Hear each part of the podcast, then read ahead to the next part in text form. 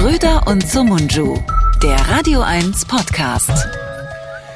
Hallo Gemeinde, hallo liebe Freundinnen und Freunde, hallo liebe Hörerinnen und Hörer, liebe Genossinnen und Genossen des äh, sozialdemokratischen Humors.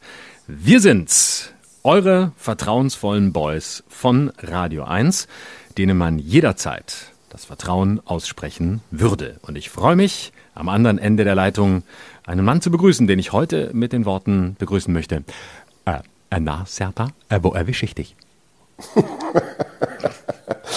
Äh, ich kann den gar nicht nachmachen. Wie, wie macht man den nach? Äh, ja, der, der ist ich mache immer in meiner Zugabe, wenn ich, wenn ich auf Tour bin, ähm, mache ich immer Parodie-Jukebox. Dann dürfen sich die Leute jemanden wünschen, den ich parodieren soll.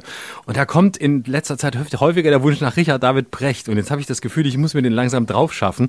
Und das ist echt eine schwierige Figur. Aber man kann, man kann so ähm, schauspielerisch einiges machen. Man lehnt sich einfach so ganz äh, selbstgefällig zurück und äh, guckt, äh, als sei man wahnsinnig schön und finde sich wahnsinnig schön in die Gegend. Und dann ist eigentlich schon die Hälfte der Parodie gemacht. Aber er ist echt ja. schwer, es ist echt schwer zu fassen. Ja, der hat so eine nasale Stimme irgendwie. Mhm. Ja, ja, ja. Na, ich bin jedenfalls froh, äh, es nicht zu sein, sondern ich bin immer noch ich und freue mich, dass du am anderen Ende der Leitung bist und bin sehr gespannt auf das, was wir heute zu besprechen haben. Ähm, ich es auch. Es ist ja wieder ein bisschen was passiert, aber mhm. du bist, hast heute den Vortritt. Erzähl mal. So, ich sitze auf Sylt, ähm, weil ich hier gestern aufgetreten bin und ähm, gucke aus meinem Zimmer raus ähm, auf äh, Heide, echte norddeutsche Heide und auf das Meer. Und ähm, das ist ein schöner Ausblick, obwohl hier ist, hier ist kalt geworden. Also die letzten Tage waren echt schön und ähm, jetzt ist äh, richtig kühl, so Nordseekühl, 17, 18 Grad. Und ich mache gerade Bädertour, ähm, weil ich bin ja ein Seniorenbespaßer und äh, fahre von Sylt über Amrum und Föhr fahre ich jetzt diese Woche und dann noch nach Flensburg und so und jeden Abend trete ich auf und ähm, vorher springe ich ins Meer und komme vollkommen durchnässt und ähm, salzig auf die Bühne. Das ist immer ähm, mein Vorhaben jeden Abend. Und meistens mache ich es auch. Ist das diese Tour, ähm, das macht, glaube ich, ein Veranstalter, ne? Fliegt man dann mit dem nee, Flugzeug äh, von Insel zu Insel? Nein, niemals würde ich mit dem Flugzeug fliegen, das weißt du. Ich bin äh, ein umweltbewusster Komiker und ähm, Dann engagiere mich ja. Kretschmann mit dem Helikopter zur Wanderung. Genau. genau, ich würde niemals mit einem Flugzeug fliegen. Ich lasse mich in einem Helikopter von Insel zu Insel fliegen. Nee, ich hm. fahre mit, fahr mit dem Schiff. Von, im, nee, hier kannst du wirklich schön mit dem Schiff fahren, von Insel zu Insel. Äh, hier mit dem Adler Express. Da fährt der Adler und der fährt dann hier ab Hörnum Richtung Verdun und am nächsten Tag weiter Verdun Wieg auf Föhr und so immer weiter. Und ähm, sind nicht, ist nicht immer der gleiche Veranstalter, aber man kommt schön mit dem Schiffchen von Insel zu Insel und das ist wirklich sehr entspannt. Das macht, das macht echt Spaß. Ich mache das eigentlich nur wegen des Spaßes, weil ich, ähm, weil ich eigentlich hier früher oft Urlaub gemacht habe. Es sind ja Kindheitsinseln, also sind viele Erinnerungen mit verbunden. Aber ähm, ich würde jetzt nicht so direkt hier Urlaub buchen, weil dafür ist mir das Wetter dann manchmal zu kalt. Und deswegen verbinde ich das Berufliche mit dem Privaten und äh, verbringe dann hier ein, zwei Tage mehr, bin ein bisschen da. Und immer wenn schlechtes Wetter wird, habe ich nicht dieses Gefühl, dass äh, jetzt in meinem Urlaub schlechtes Wetter ist, sondern dass ich ja eigentlich aus beruflichen Gründen hier bin. Und ähm, dann ist alles halb so wild. Und dann kann man das umso mehr genießen. Früher, als ich hier noch hingefahren bin, habe ich mich dann total geärgert, wenn am dritten Tag gleich Regen war. Hm. Aber ähm, das ist ja jetzt nicht das politische Geschehen, was ich meinte, das ist ja das Private. Hast ja, du, ich wollte, äh, entschuldige, das Private ist, was mit? Das Private ist für mich das Politische. Ja, das, das stimmt. Aber kriegst du auf Sylt was mit von aktuellen Nachrichten oder schaltest du dich dann auch ein bisschen aus? Nein, natürlich nicht. Ich muss doch hier, muss doch hier vorbereitet sein auf, auf dich, muss doch wissen, worüber wir reden und muss doch mm. ein, sofort ein Thema haben. Ja, ich habe okay, sehr viel Richard also, David Brecht und Markus Lanz gehört in, der, in den letzten Tagen. Hab Ach, hast mal reingezogen. wirklich? Ja, habe ich mir und erzähl, erzähl, Folgen Binge-Hearing reinge, reingepfiffen. Ja, ist schon, äh, ist, ich, ich finde es ganz, ich finde es wirklich ganz süß, wie sie das, äh, wie sie das machen, so wie wir. um es mal ganz arrogant zu formulieren. also ich finde, ja. die haben wirklich so eine gewisse Ähnlichkeit, ähm, weil, also Markus Lanz ähm, Der streiten sie sich neuerdings auch, ne? Ja, ja, ja, genau. genau. Das also am Anfang. Ich habe auch so ältere Folgen gehört, wo sie dann diskutiert haben und da waren sie ganz sachlich. Und jetzt mittlerweile äh, greifen sie sich auch mal an. Und Markus mhm. Lanz ähm, spricht so ein bisschen wie so ein aufgedrehtes Duracell-Häschen, also ähnlich wie ich, ist immer so ein bisschen überengagiert und hat immer wahnsinnig viele Themen und wahnsinnig viele Ideen, um dann Richard David Brecht zu fragen, ähm, äh, erklär mir das doch mal philosophisch. Ah, würde das gerne mal philosophisch verstehen.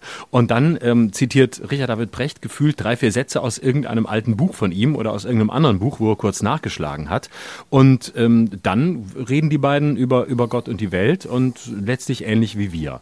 Und Richard David Brecht ist ein bisschen ähnlicher wie du. Also der ist eher so, äh, der, der fängt den aufgedrehten Markus ein bisschen ab und versucht dann, äh, versucht dann die Welt als, als Ganze zu erklären. Und äh, dann macht Markus aber mit. Ich habe gestern mitbekommen, hm, ich habe das gestern mitbekommen, dass eine andere Konkurrenz von uns, nämlich Fest und Flauschig, auch nach der Sommerpause wieder auf Sendung gegangen ist und äh, groß gefeiert wurde im Netz, auf Twitter. Man, man hat sie sehr vermisst, die beiden, mhm. die beiden Sprachjongleure. Aber die machen mhm. das anders. Ne? Ich habe es in Ewigkeiten nicht mehr gehört. Ich habe es, glaube ich, nur einmal oder überhaupt einmal erst gehört.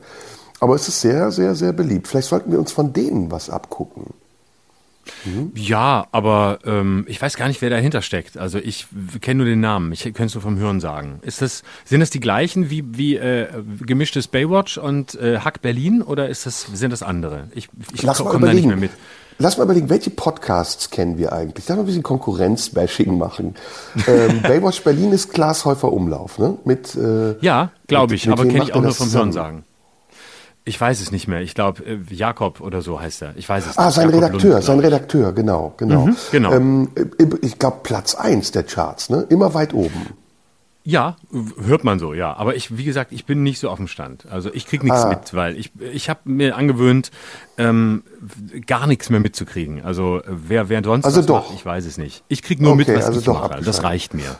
Mhm. Also du, du, willst nicht drüber reden, heißt das? Doch, doch, doch, wir können über alles reden. Erzähl doch mal, was, was kennst du wirklich? Was hörst du? Welche Podcasts hörst also, du?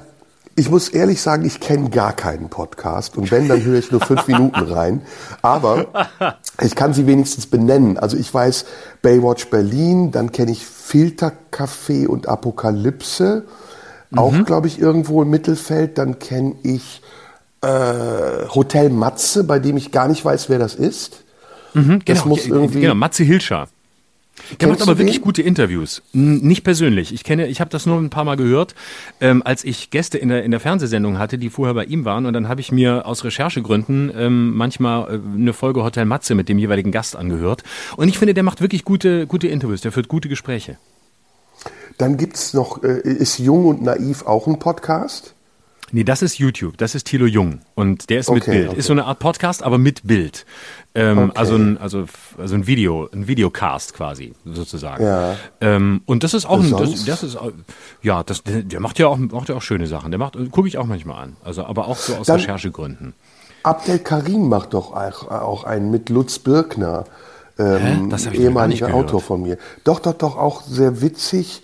Also äh, irgendwann lässt es bei mir nach. Also ich, jedenfalls, ich höre keine Podcasts. Ich mag nee, auch, ich auch keine nicht. Podcasts, ehrlich gesagt. Das ist, ja, ich, ich finde es auch ganz schlimm. Also ich kenne noch einen Podcast, den, den finde ich sehr gut. Und zwar ähm, gibt es bei Radio 1 so einen Morgen-Podcast, Wach und Wichtig. Ich weiß nicht, wer den macht, aber ich glaube, der ist jeden Tag, also wirklich fünf Tage die Woche. Und ähm, der soll sehr gut sein. Ich habe selbst noch nicht gehört, aber ähm, so müssen wir mal abonnieren und äh, wirklich jeden Tag hören. Ich glaube, das, das, da, da würden sich die Leute freuen, weil es ist Radio 1 und der RBB muss unterstützt werden. Ist ja ein führungsloses Haus, dem keiner mehr vertraut. Insofern sollten wir dann doch denen vertrauen, die es verdient haben, dass man ihnen vertraut. Und das sind wir beide beide und der andere da von dem anderen Podcast. Aber den Namen habe ich auch ja. vergessen, weiß nicht mehr, wer es ist. Hast du auch direkt und, deine Gehaltsvorstellungen hochgeschraubt jetzt nach diesem ganzen Skandal? Nein, überhaupt nicht. Ich habe einfach gesagt, ich möchte ab sofort äh, aus der äh, aus dem geölten Parkett der Intendantin, der Ex-Intendantin senden. Das habe ich gesagt. Das ist mir das einzige Wichtige. Also, mhm. dass die da alle ausziehen und dass ich jetzt da, dass mir das jetzt so gehört. Ich würde da zur Miete einziehen und würde dann aber ähm, keine Miete bezahlen, sondern die Miete dann mir als Honorar vielleicht ausbezahlen lassen. Aber mir würde eigentlich schon reichen, einfach auf dem geölten Parkett zu liegen und ab und zu, was weiß ich, äh, bisschen, bisschen Nutten und Koks zu bestellen und da weiter vor mich hin zu senden. Das würde mir persönlich reichen. Das ist mein Angebot an den RBB, aber ich glaube, man entzieht mir vorher das Vertrauen, bevor man mich das machen lässt. Jetzt ähm, Also gut, jetzt wissen wir, wir mögen keine Podcasts, der RBB liegt am Boden, äh, aber das ist ja nicht alles. Ne? Es gibt ja diese Woche Nee. ist ja doch wieder einiges passiert. Genau. Jetzt mal zu den, zu den ernsthaften Themen. Also ich Genau. ähm, habe, wie gesagt, Lanz und Brecht viel gehört und äh, das habe ich jetzt mir wirklich mal richtig, äh, weil, weil so viele Leute drüber reden und ich einfach dachte, äh, weil mir so viel, weil uns ja so viele Leute sagen, die machen das so ähnlich wie ihr, wollte ich mal gucken, ob die das so ähnlich wie wir machen. Und ähm, ich finde nicht, dass die das so ähnlich wie wir machen. Ich finde, wir machen es so ähnlich wie die, aber tun so, als hätten die von uns geklaut.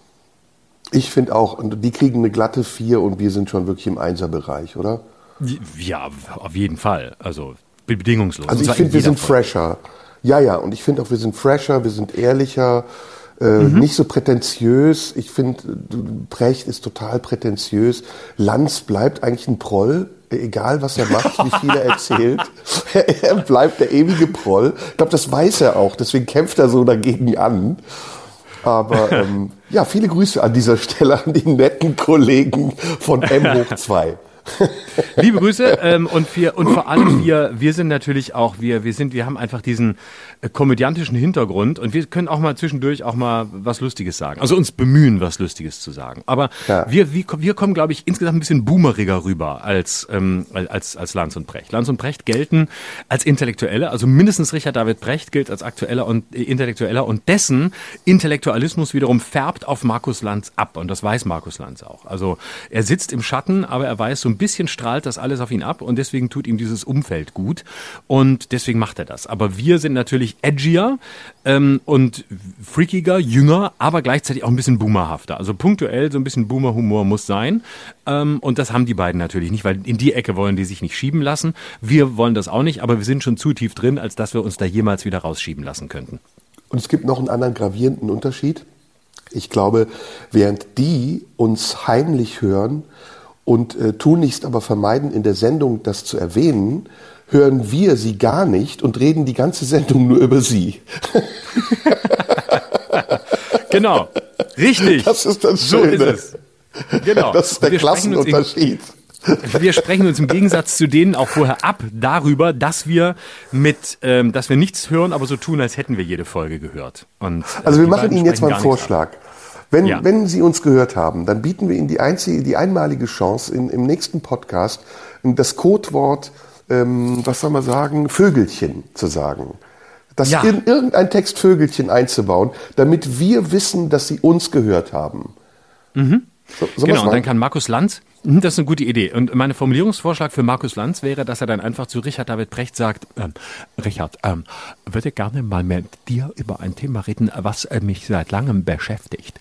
Vögelchen, philosophisch betrachtet. ähm, äh, habe da mal ein spannendes Buch gelesen ähm, über Vögelchen. Spielt ja auch bei äh, Kant eine Rolle. Ähm, erklär doch noch mal, was genau, und das finde ich nämlich wirklich spannend, äh, Vögelchen mit Kant äh, zu tun haben. Äh, hatte er eins oder äh, hatte er eins im Kopf oder äh, auf gut. der Hand? Also Spatz in der Hand, Vögelchen auf dem Dach oder im Kopf? Ist das Dach der Kopf? Bitte.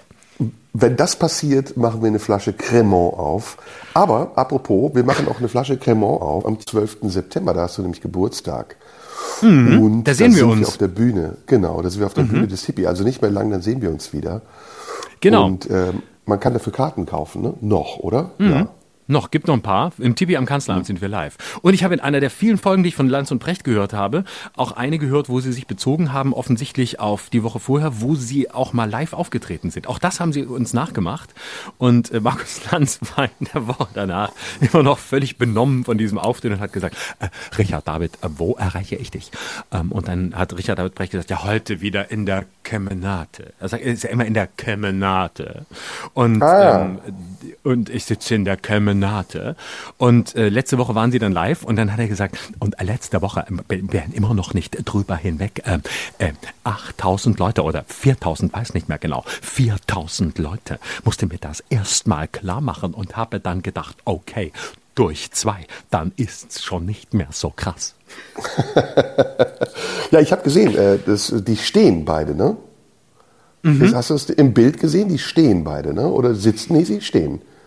Das ist mir aufgefallen. Ja, ich habe es eben nicht im Bild gesehen. Ich, ich meine mal irgendwo einen Screenshot gefunden zu haben, der mal an mir vorbeigezogen ist. Aber ich habe die Live-Sendung nicht gesehen. Ich, hab, ich höre nur den Podcast. Ich will nicht, dass die Ja. live auftreten. Aber ey, langweilen Und, wir ähm, unsere Hörer nicht gerade. Lass uns doch mal über bessere Themen Nö. sprechen. Jetzt haben wir so ich viel finde über es schön, dass wir, ja, ja, wir, wir, wir haben ja, wir kommen ja zu den Wesentlichen, aber ich, wir finde auch, das unterscheidet uns von den, von den, hier doch von anderen, dass man nicht gleich immer so ans Eingemachte geht, sondern Mhm. auch ein bisschen, ein bisschen vorher plänkelt und dann kann man nach und nach zu den harten Themen kommen. Sonst wirkt das so strebermäßig wie Lanz und Precht, wenn wir gleich so, ja, Mhm. Was war diese Woche los? Okay, wir müssen direkt reden. Ähm, äh, sondern wir lassen es langsam angehen, gemütlich, weil Okay, unsere Hörer okay. wollen es auch ein bisschen gemütlich. Okay, okay. Gut. Ähm, So, jetzt zu den wichtigen Themen. Knallhart Sehr rein. gut. Ich Let's habe go. was dabei. Ähm, lass uns über. Wir müssen unbedingt. Darf ich anfangen? Natürlich, bitte. Okay, ich, ich möchte unbedingt mit dir über ähm, Olaf Scholz sprechen. Wir müssen ein Olaf Scholz Update machen. Komisch, natürlich das wollte ich auch. Ach Das- nein, ich wollte kann ich gar exakt nicht damit anfangen. Ja. Was war dein Grund, über Olaf Scholz zu. Äh, was war dein Grund? Äh, vielleicht ein ganz anderer als meiner. Bin sehr gespannt, Richard David. Ja gut, der Anlass war natürlich die Befragung zum Cum-Ex-Skandal und seine ähm, sphinxhafte Art, darauf zu reagieren. Aber ich habe ja schon vor einiger Zeit gesagt, dass ich ihn für den schlechtesten Kanzler aller Zeiten halte, den Schleekatz.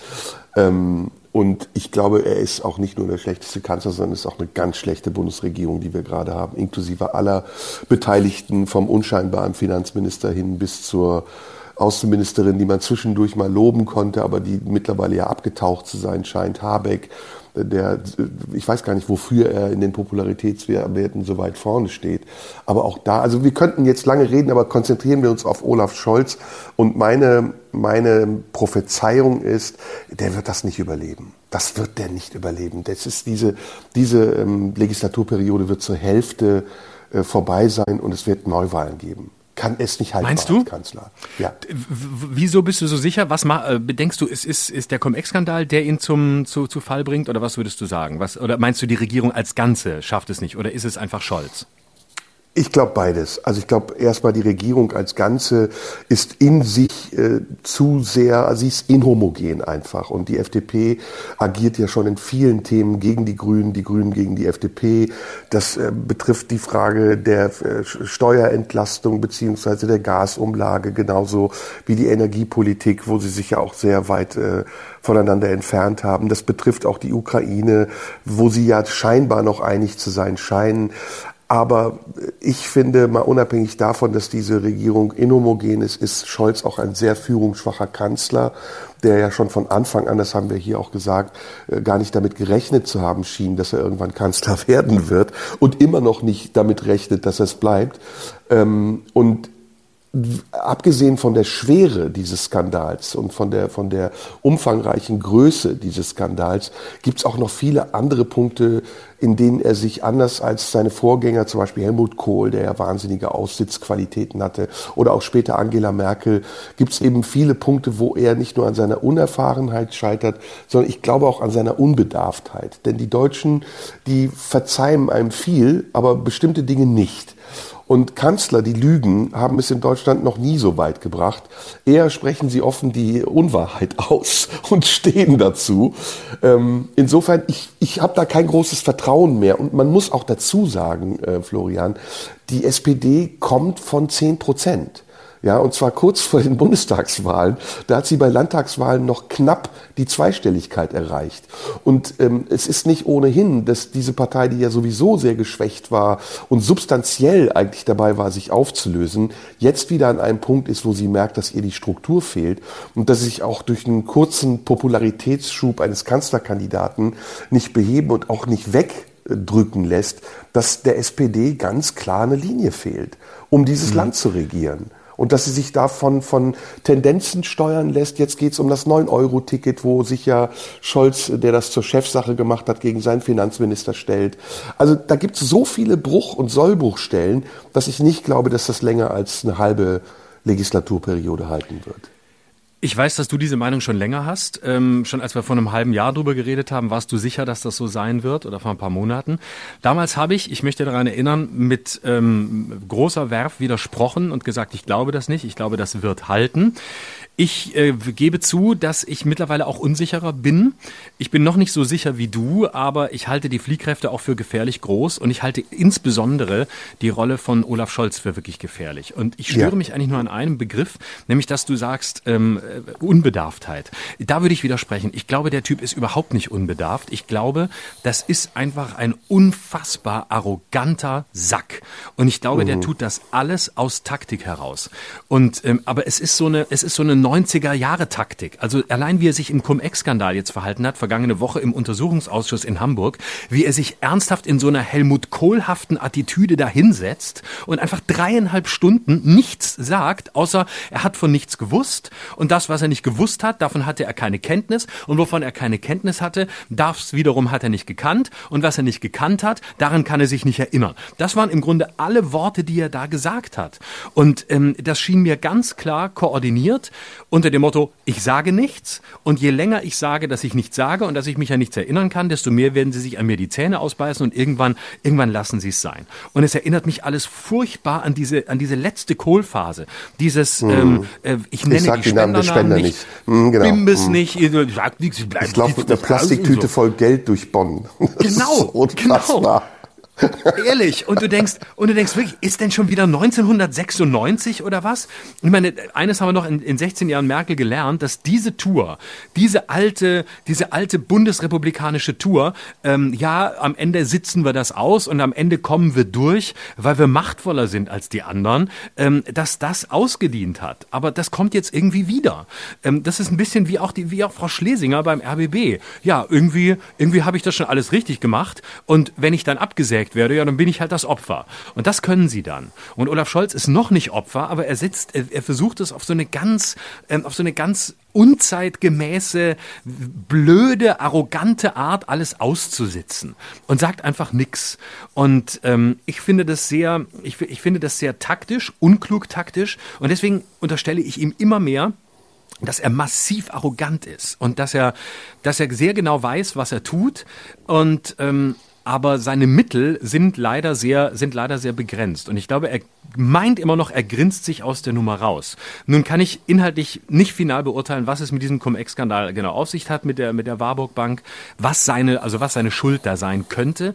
Aber das ist so eine komplexe Nummer und das ist so gefährlich. Und nachdem es ja jetzt offensichtlich doch nochmal ähm, aufgrund der Recherchen des Stern auch nochmal Protokolle gibt aus dieser Zeit, dass er offenbar doch von dem gewusst haben soll, wovon er behauptet, nichts gewusst zu haben.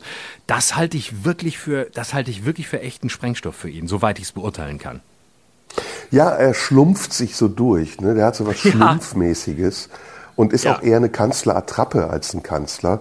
Na, ja. Ich habe eben unbedarft gesagt, weil ich glaube, dass er unterschätzt, wie schnell das auch zu Ende sein kann mit dieser ganzen Masche, die er dort fährt. Und ich gebe dir in ja, eigentlich allem recht, was du sagst. Ich finde es sehr arrogant. Ich finde, es grenzt an Machtmissbrauch, was er gerade macht. Ähm, und ein Kanzler, der sich nicht erinnern kann, der kann auch nicht vorausschauend handeln, weil er gar nicht weiß, wo er im Jetzt ist. Also das, das könnte man ja logisch weiterdenken. Wie kann sich dieser Mann nicht an das erinnern, was da passiert ist? Es geht um 47 Millionen, es geht um 200.000 Euro, die in einem Bankschließfach gefunden werden. Und es geht um ganz äh, klare Fragen, die auch klar beantwortet werden müssen. Und wenn er jetzt denkt, und das meinte ich mit Unbedarf, dass er sich da so durchmogeln kann und mit seinem schlumpfhaften Gebaren irgendwie nur so lange äh, warten muss, bis die Presse es wieder vergessen hat und die Öffentlichkeit, dann täuscht er sich. Und ich glaube, da auch eine Tendenz in der Berichterstattung zu erkennen. Und ähm, du weißt, wie das ist, diese Berichterstattung gerade in solchen Skandalen, das ist ja, finde ich, in Deutschland noch einigermaßen fair, die hält sich lange an bestimmte Gepflogenheiten und irgendwann aber, wenn das Maß an Indizien so erdrückend wird, dann kippt es. Und ich sehe, mhm. ich sehe es bei der Bild schon, die sich ja offen gegen ihn stellt. Ich sehe es auch bei Spiegel Online schon und bei anderen Printmedien, dass sie nicht mehr so loyal gegenüber Scholz sind. Und wenn das noch weiter kippt und der Druck der Presse auf ihn noch größer wird und auch der Recherchedruck noch steigt, dann wird das nicht klappen, weil nicht nur Scholz, der wäre, glaube ich, arrogant und ausdauernd genug an seiner Macht festzuhalten, sondern auch die Koalitionspartner dann nicht mehr rechtfertigen können, weshalb sie mit einem solchen Mann, der ja offensichtlich hochgradig korrupt zu sein scheint, in einer Regierung sind. Denn das wird auf sie zurückstrahlen, das wird auf sie abstrahlen, dass sie gemeinsame Sache machen mit jemandem, der ganz offensichtlich die Öffentlichkeit belügt. Und das ist für mich nicht nur äh, ein Teil des Skandals, es gibt da auch noch andere Teile, auch sein Umgang mit der Presse, das meinte ich eben mit Sphinxhaft, einfach nicht zu antworten auf Fragen, herablassend zu reagieren. Und so wie ja natürlich viele Politiker dann sein Heil im Ausland zu suchen und über die, durch die Welt zu reisen, während zu Hause die Hütte brennt. Das sind so Taktiken, wie du richtig sagst, ne? Die kennt man aus den 90ern, den späten 90ern. Mhm. Aber sie sind nicht angemessen und gar nicht schon angebracht in, im Jahre 2022 in einer der größten Krisen, die wir nach dem Zweiten Weltkrieg erleben. Und zwar nicht nur eine, sondern gleich mehrere auf einmal. Und diese Führungsschwäche, die ihr da jetzt zeigt, auch im Umgang mit dem Cum-Ex-Skandal, ist ja nicht nur eine Führungsschwäche, ist ja auch eine Charakterschwäche, die ist eklatant und die wird uns die nächsten Wochen, glaube ich, noch beschäftigen. Und wie gesagt, meine Prognose ist, er wird das nicht überleben. Es wird Schwarz-Grün geben. Friedrich Merz wird der nächste Kanzler sein. Armin Laschet wird Verteidigungsminister und äh, Baerbock und Habeck bleiben in der Regierung. Schwöre ich dir. Mhm. Ja, es ist äh, erstaunlich, dass er jetzt ja gerade wieder weg ist. Jetzt ist er in Kanada ähm, zusammen mhm. mit Robert Habeck nach der vergangenen Woche, die wirklich in Deutschland miserabel war. Ähm, gleichzeitig hat er das schon mal gemacht und zwar als die, die Bundestagsabstimmung über die schweren Waffenlieferungen in die Ukraine war.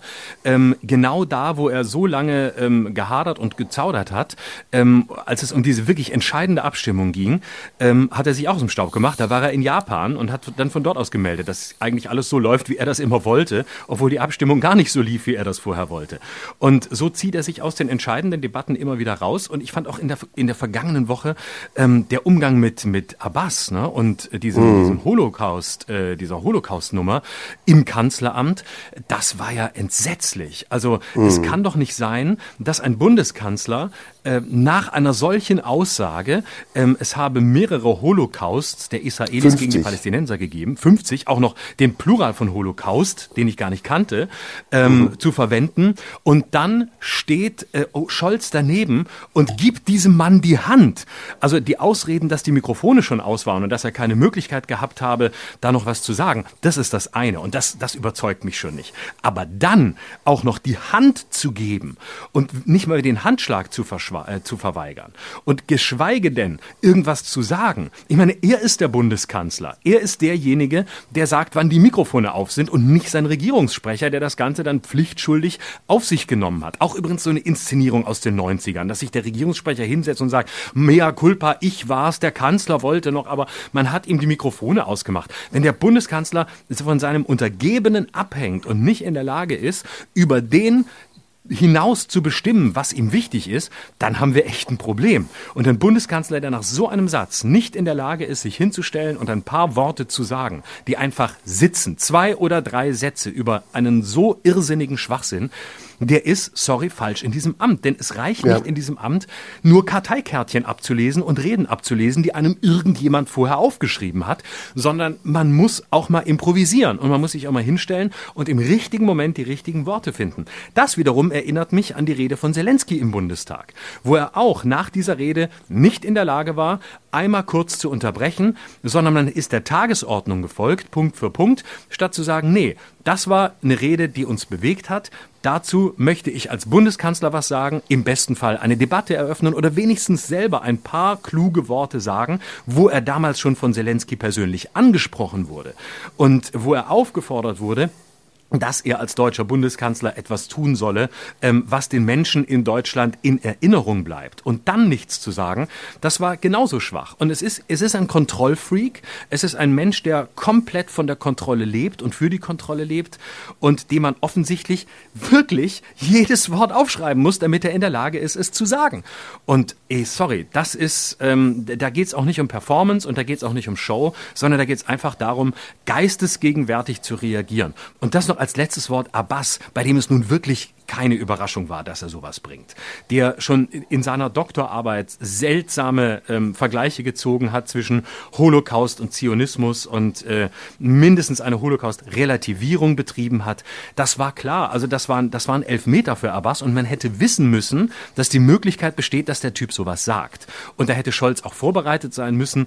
Ähm, das war nun wirklich, das war eine offene Flanke. Das war nicht überraschend. Das war ja nicht irgendeiner, der getillt ist, wo man dachte, na ja, was macht er jetzt damit? Damit war nicht zu rechnen. Und da nicht vorbereitet zu sein, das ist auch auf ganzer Linie einfach schlechtes Regieren. Hm. Ja, das sehe ich genauso. Und ähm, es gab für mich ja sowieso schon zwei Punkte, an denen er kapitale Fehler gemacht hat. Und er hätte an diesen Punkten seine Macht auch stärken können. Der eine war, als es um die Abstimmung im Bundestag ging zur ähm, ähm, Impfpflicht, wo er meiner Meinung nach die Vertrauensfrage hätte stellen müssen, denn er hatte ganz klar nicht die Mehrheit. Und es ist, äh, soweit ich mich erinnern kann, immer eine gute Gepflogenheit der äh, bisherigen Bundesregierung gewesen, in solchen Fällen sich nochmal rückzuversichern. Habe ich noch das Mandat? Habe ich noch die Mehrheit? Oder muss ich Neuwahlen äh, einleiten? Weil es über diese Fragen der, nicht nur in der Bevölkerung, sondern eben auch in der Repräsentanz der Bevölkerung im Bundestag Meinungsverschiedenheit gibt, die, gibt Meinungsverschiedenheit Meinungsverschiedenheiten gibt, die so groß sind, dass nicht klar ist, ob ich da noch dieses Mandat habe. Das zweite waren die Waffenlieferungen an die Ukraine, wo er sich auch gedrückt hat. Es ist, es ist ein, ein ganz seltsamer Pragmatismus der Neuzeit, den sich viele angewöhnt haben, zu denken, sie würden mit all diesen kleinen, mit diesen Petitessen durchkommen. Sie halten sie für Petitessen, aber es sind im Grunde genommen ja wirklich gravierende Fragen und vor allem über all dem schwebt ja auch die Frage, haben wir einen Kanzler, der dazu in der Lage ist, Führung zu übernehmen? haben wir eine führungsstarke Persönlichkeit, die eine Perspektive gibt für die nächsten Jahre. Und bei Scholz habe ich das Gefühl, ja, ein bisschen hier, ein bisschen da, dann, dann guckt er sich die Umfragen an, dann sagt er, na ja, das 9-Euro-Ticket, das war dann doch wieder ganz erfolgreich. Also er, er ist wirklich wie ein Fähnlein im Wind, die Umfragen bestimmen seine Politik und das ist gerade jetzt wirklich die denkbar ungünstigste Konstellation, die wir haben können, weil wir brauchen ganz dringend eine führungsstarke Persönlichkeit an der Spitze der Regierung, Regierung, die dann vielleicht auch mal gegen den Willen der Bevölkerung handelt oder vielleicht konträr denkt oder mutig genug ist, Dinge zu tun, die, die nicht populär sind. Und das ist er überhaupt nicht. Er ist getrieben äh, von einer Angst, einer noch nicht mal subtilen, sondern sichtbaren Angst, Fehler zu machen. Und im Grunde genommen macht er mit allem, was er macht, es nur noch schlimmer. Und was ich am schlimmsten finde, ist, dass er damit dieses äh, leidige Wort Politikverdrossenheit wieder auf die Agenda bringt. Man sieht ja an dem Empfang, den er in Neuruppin hatte, dass sich da großer Unmut zusammengebraut hat in der Bevölkerung. Das hatte zwar Merkel auch in der Flüchtlingskrise, aber da war es ein anderer Kontext. Und das ist jetzt in dieser Situation, in der wir sind, wo natürlich auch die Fronten bedingt durch zweieinhalb Jahre Corona, den Ukraine-Krieg sehr verhärtet sind, keine gute Ausgangsposition. Und ähm, ich möchte jetzt nicht den Teufel an die Wand malen und sagen, wir stehen an der Schwelle zu einem Bürgerkrieg. Aber wenn wir weiter so führungslos durch diese Katastrophen steuern, dann ist unberechenbar, wie die Bevölkerung auch damit umgeht. Und es wäre das Vernünftigste aus meiner Sicht, jetzt entweder klare Positionen zu beziehen, das Zepter in die Hand zu nehmen und zu sagen, so, ich bin jetzt mal hier vor Ort und ich räume jetzt mal den Laden auf oder ich habe nicht damit gerechnet, dass das ganze Ding so kompliziert ist, ich gehe lieber wieder raus. Aber das macht er nicht. Dafür ist er zu, Nein, dafür ist er zu machtgeil. Dafür hängt er da auch zu sehr dran. Natürlich, dafür ja. findet er es auch viel zu geil, Bundeskanzler zu sein. Total, Und, ähm, absolut. Er findet es ja mega. Ne? Er wirkt völlig ja. unvorbereitet, aber er findet es total geil. Ne? Unantastbar wirkt er.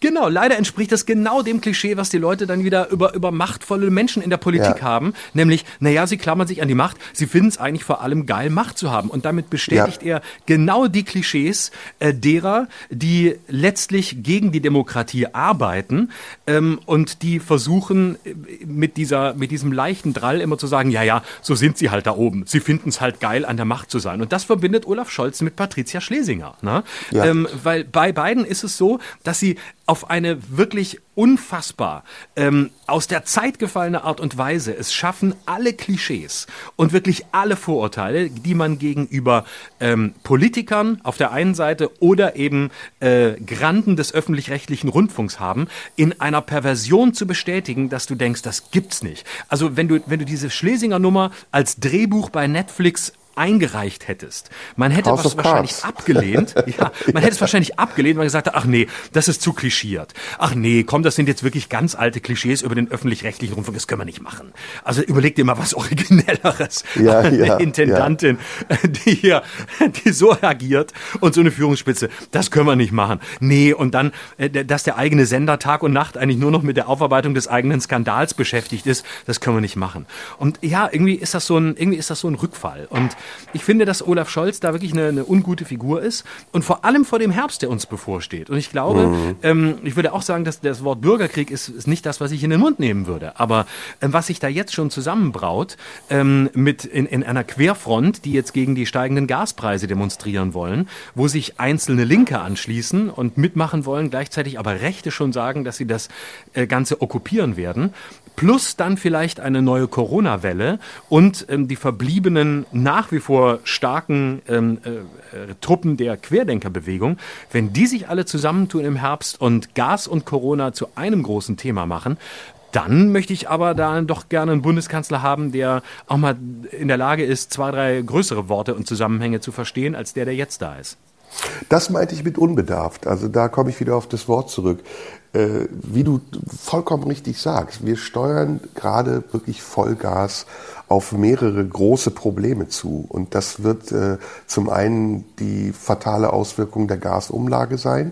Die Menschen, die jetzt schon sehr wenig haben, werden noch weniger haben.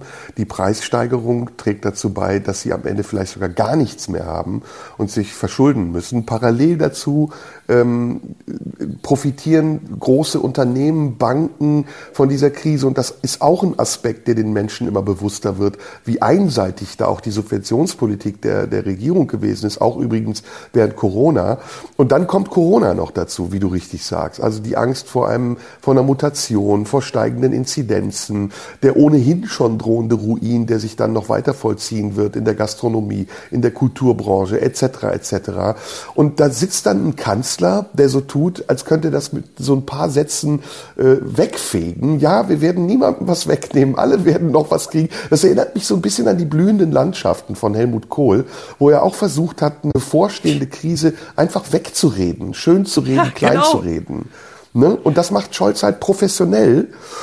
Und ja, wie gesagt, ich, ich glaube, er wird das nicht überleben, diese Legislaturperiode. Ob dann mit März jemand kommt, der besser ist, das ist dann natürlich eine Frage. Was ich vielmehr befürchte, ähm, ist, dass die AfD davon profitieren wird. Und ja. sie, sie hat sich ja jetzt schon positioniert und sie macht das mittlerweile klüger als noch vor einem Jahr. Und sie erkennt auch jetzt tatsächlich, welche Strategien ihr nützlich sein können. Und übrigens, das ist etwas, worüber ich mit dir sprechen wollte. Was fatalerweise sich ja jetzt auch vollzieht, ist der Zusammenschluss von außen rechts und außen links.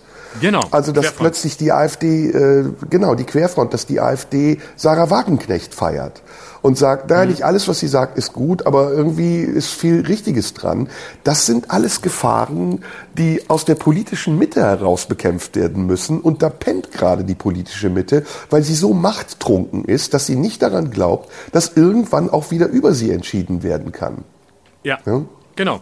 Ähm, ja, das sind, das sind gefährliche Bewegungen, ähm, gerade gerade diese, diese Querfrontrichtung. Und wenn du dir dann noch, noch die, die Situation ähm, in den USA vergegenwärtigst, wo man jetzt ja auch mittlerweile wirklich davon sprechen kann, dass dieses Land äh, möglicherweise in den kommenden Jahren ernsthaft äh, gefährdet ist, dass da ein, ein Bürgerkrieg ausbricht. Wenn du dir anguckst, die Radikalisierung der Republikaner, wenn du dir anguckst, wie Trump davon profitiert, dass das FBI äh, Mar-a-Lago da durchsucht hat und er es wirklich schafft, einfach zu sagen, ich bin das Opfer dieses Systems. Und jedes Mal, wenn gegen ihn ermittelt wird, kriegt er das Ding gedreht zu seinem Vorteil und äh, schafft es genau in diesen Momenten äh, am meisten Spenden einzusammeln. Das ist, das ist irre. Also die, die Republikaner sind ja mittlerweile eine Sekte, die Trump einfach hinterherläuft im Glauben, wir wollen regieren, wir müssen regieren und wenn wir es nur mit dem können, dann machen wir es eben mit dem und der Rest ist uns egal. Und ähm, das finde ich wirklich eine, eine hochdramatische, gefährliche Entwicklung, ähm, zumal äh, die Wahrscheinlichkeit, dass die Demokraten sich berappeln werden, sehr äh, gering ist, muss man sagen. Also da habe ich wirklich große Sorgen. Und wenn man sich dann die Alternative anguckt zu Trump, nämlich den, ähm, den aktuellen Gouverneur aus Florida, der sein großer Herausforderer sein könnte, der noch viel radikaler ist und den sie einen Trump mit Hirn nennen, der nämlich genau das kann, was Trump zum Glück nicht konnte, der auch noch äh, einen gewissen Intellekt und eine gewisse Geduld mitzubringen scheint, um genau das durchzuziehen, was Trump nicht geschafft hat, nämlich Wahlrechtsreformen, die sie jetzt schon die ganze Zeit ähm, im Hintergrund äh, starten, die Republikaner, sodass sich Wahlkreise verändern, sodass sie die Möglichkeit haben, gar nicht mehr besiegbar zu sein. Und da muss ich wirklich sagen, da stieg doch in den vergangenen Wochen mein Pessimismus doch gewaltig. Hm. Ja, im Grunde genommen ähm, bringt dieser ganze Ukraine-Konflikt viele Dinge gerade ähm, ans Tageslicht. Und ähm, sie wirken sich nicht nur unmittelbar auf uns aus, sondern sie wirken sich wirklich auch auf die Machtverhältnisse in der Welt aus. Und das liegt ähm, zum einen daran, dass ähm, diesem Ukraine-Krieg ja vorausgegangen ist, und, und zwar nicht nur in Deutschland, sondern auch in den USA, dass es Regierungswechsel gegeben hat und Politikwechsel gegeben hat. Und äh, mit denen, die an der Spitze, mit den Protagonisten, die an der Spitze stehen, auch neue Kräfte äh, an die Macht gekommen sind, die erstmal sehr unerfahren waren. Gut, Joe Biden war Vizepräsident, man kann nicht sagen, dass er unerfahren war, aber es ist immer noch was anderes, äh, Vizepräsident zu sein, als wirklich Präsident zu sein. Und was sich jetzt rausstellt, ist, dass diese, äh, diese Gegenkraft zu dem, äh, was autoritär ist, was in der Türkei, in Ungarn, in Russland, in China, äh, was autoritär ist und dort ja scheinbar noch zu funktionieren scheint, nicht ausreichend stark genug ist, um ihm die Stirn zu bieten. Und das war ja auch im, im, am Anfang, als es um die Maßnahmen ging, so der Tenor, dass wir gesagt haben, wir kämpfen jetzt nicht nur gegen die Ukraine, sondern wir kämpfen für ein System der Freiheit und der, der, der, ähm, der Rechtschaffenheit. Und tatsächlich ähm, scheint dieser Kampf mindestens unentschieden, wenn nicht sogar durch unser eigenes Hinzutun sich gegen uns zu richten. Also wir, wir merken ja, dass die Maßnahmen, die wir gegen Russland verhängen wollten, im Wesentlichen uns selbst treffen. Die Gasumlage ist unmittelbar damit äh, äh, verbunden. Es gäbe keine Gasumlage, wenn es den Ukraine-Krieg nicht gegeben hätte. Und wenn es den Ukraine-Krieg nicht gegeben hätte, gäbe es die Maßnahmen nicht. Und da frage ich mich eben, wie wäre das gewesen, wenn wir eine andere Regierung gehabt hätten? Wie wäre es gewesen, wenn, keine Ahnung, wer auch immer an der Macht gewesen wäre? Oder wenn wir über den Teich blicken, wie wäre das gewesen, wenn Donald Trump noch an der Macht gewesen wäre? Hätte Putin sich dann getraut, die Ukraine zu überfallen. Wäre das alles so gelaufen, wie es jetzt gelaufen ist? Und ich glaube, am Ende ist dort ein ganz gefährliches Ungleichgewicht entstanden, was am schlimmsten und eigentlich noch schlimmer als schlimm dadurch austariert werden kann, dass wir haltungslose Politiker an der Führung haben, sondern wir brauchen Leute, die für die Werte, für die sie kämpfen, auch einstehen und das meinetwegen auch radikal und manchmal auch vielleicht unter der Gefahr, dass sie damit nicht der Volksmeinung entsprechen und das tut vielleicht, ich will ihn gar nicht loben, aber als einziger im Moment Robert Habeck, das ist ja auch das, was seine Popularität ausmacht, dass er als einziger im Moment unangenehme Wahrheiten ausspricht. Er sagt nicht dazu, weshalb er sie aussprechen muss. Das ist mein Kritik Kritikpunkt, darüber können wir jetzt noch lange reden.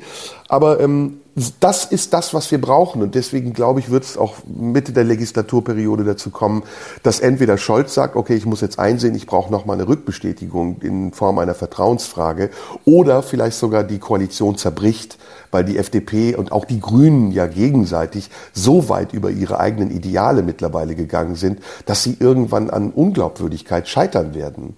Also bei den Grünen, finde ich, ist es schon lange so, wenn wir mal gucken, welche fundamentalen Richtungswechsel die Grünen innerhalb allein der sechs Monate, der letzten sechs Monate gemacht haben, da muss man von der Atomkraft hin bis zu der Waffenlieferung sagen, das sind nicht mehr die Grünen, die wir noch vor der Bundestagswahl kannten, sondern das ist eine vollkommen neue Partei. Eigentlich ist es eine neoliberale Partei. Und wenn wir gucken, was die FDP im Augenblick macht, dann ist sie sich vielleicht sogar im Wesentlichen treuer geblieben. Aber die FDP ist ja eine Partei, die, der es um Macht Machterhalt geht. Und deswegen wird sie früher oder später erkennen müssen, dass sie nicht an der Macht bleiben kann, wenn sie sich in dieser Koalition und in dieser Konstellation der Koalition verbrauchen lässt. Und vielleicht mhm. sich dann lieber der CDU anbietet für eine christlich-liberale Koalition oder aus der Regierung rausgeht, um wieder funktionstüchtige Opposition zu sein. Auf Dauer wird ihr das nämlich schaden, da bin ich ganz sicher. Die Grünen folgen einfach Hegel. Das äh, muss man äh, mal so konstatieren. Äh, Hegels Satz, was vernünftig ist, ist wirklich, was wirklich ist, ist vernünftig. Das ist Grünenpolitik. Das war immer Grünenpolitik und das ist sie jetzt auch. Das ist das mhm. einzige Motto, dem sie folgen. Also das, ähm, was die Realität vorgibt, das muss getan werden und das, was getan werden muss, das wiederum ähm, ist richtig, weil es von der Realität vorgegeben wird. Das ist äh, eigentlich eine, ein, eine konservative Tautologie, ähm, weil äh, man natürlich dann immer äh, in dem gefangen ist, was man die normative Kraft des Faktischen nennt. Aber deswegen ist auch die, die aktuelle Grünen-Politik, ohne sie bewerten zu wollen zunächst, für mich gar nicht überraschend, weil das war immer die Partei, die am pragmatischsten war. Die war immer dann, wenn es drauf ankam, segelte sie hart am Wind der Zeit, ähm, so wie es eben gerade äh, gefordert war. Mal ja, aber früher hat Vorteil, sie wenigstens mal zu ihrem Nachteil und mal äh, ideologischer, mal weniger ideologisch. Aber sie waren immer die Partei, die Ideologien relativ schnell abwerfen konnte. Ja, im Kern waren sie das. Früher haben sie nur ihre inneren Kämpfe öffentlich ausgetragen. Heute wird das einfach wegbestimmt. Und ich finde, die FDP steht ihren Pragmatismus nicht nach. Aber du hast recht. Also die Grünen, deswegen sage ich ja, es ist sehr neoliberal, was sie machen. Und eigentlich nähert sich die Grüne Partei auch immer mehr der politischen Mitte an und ist weit weg von links, noch viel weiter, als sie es vor 20 oder 30 Jahren war. Aber ich hatte ich noch eine andere Sache. Erzähl. ja, ich auch. Ich auch. Nee. Aber du, ich hatte das erste Thema vorgegeben, mach du und dann ja. ähm, mache ich wieder das nächste. Also ich hatte ähm, zwei kombinierte Themen, die äh, indirekt den Ukraine-Krieg betreffen. Erstens wollte ich mit dir über das Attentat auf die Tochter von Dugin sprechen mhm. und dir die Frage stellen, find, also ich habe die Reaktion darauf gelesen und ich muss sagen, mhm. ähm, ich bin kein bekennender Christ, aber ich glaube äh, an bestimmte Werte, die im Christentum enthalten sind und diese Schadenfreude über den Tod eines Menschen oder die Relativierung dieses Anschlags dadurch, dass man sagt, ja, auch die Russen töten viele Menschen, ähm, ja. fand ich beklemmend. Also ich fand auch den ja. Tonfall mancher, ja. mancher Kommentare so schrecklich, äh, dass ich dachte, wo sind wir eigentlich gelandet? Also wir sind wirklich an der Schwelle zum Animalischen mittlerweile. Wir freuen uns mhm. über den Tod von Menschen, die nicht unserer Meinung sind oder ideologisch auf der falschen Seite stehen. Aber darf das sein? Ist das noch okay? Das war so die Frage, die ich mir gestellt habe, die ich an dich gerne weiterreichen würde. Also ähm, ganz kurz dazu, äh, unter aller Sau, äh, ich finde, man freut sich nicht über den Tod eines Menschen. Punkt. Und äh, das äh, ist für mich eigentlich ein Grundsatz. Ähm, nun kann man natürlich diskutieren, ja, aber ähm, was wäre gewesen, äh, das Attentat auf Hitler hätte funktioniert, ich weiß, aber ähm, ich finde diese Schadenfreude äh, vollkommen unabhängig von der Position, die man zum Ukraine-Krieg hat, komplett deplatziert und sehr irritierend. Und es geht da, ich finde, man kann da auch nicht anfangen aufzurechnen. Man soll auch nicht aufrechnen.